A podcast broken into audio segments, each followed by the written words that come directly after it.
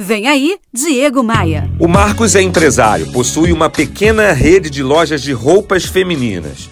Ele escreveu através do meu Instagram em resposta a um post em que eu falo da mais relevante necessidade que toda empresa que busca crescer nesses tempos turbulentos está atravessando: treinar e desenvolver a equipe, treinar o pessoal.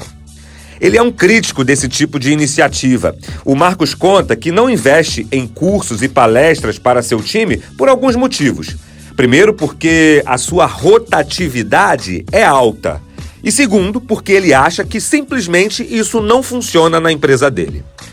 Olha, Marcos, eu sou prova viva de que um curso ou uma palestra, quando bem estruturado, quando bem direcionado, eles funcionam e dão resultado para as empresas. Afinal, essa é a minha especialidade, eu faço isso há mais de 15 anos.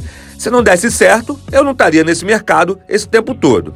Mas veja só, Marcos, se sua empresa tem um bom resultado sem qualquer movimento de treinamento de pessoal, imagina se treinasse.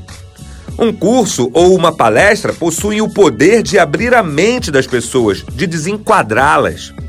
Agora, a questão de investir em treinamento em um time com alta rotatividade pode ser vista por outro ângulo.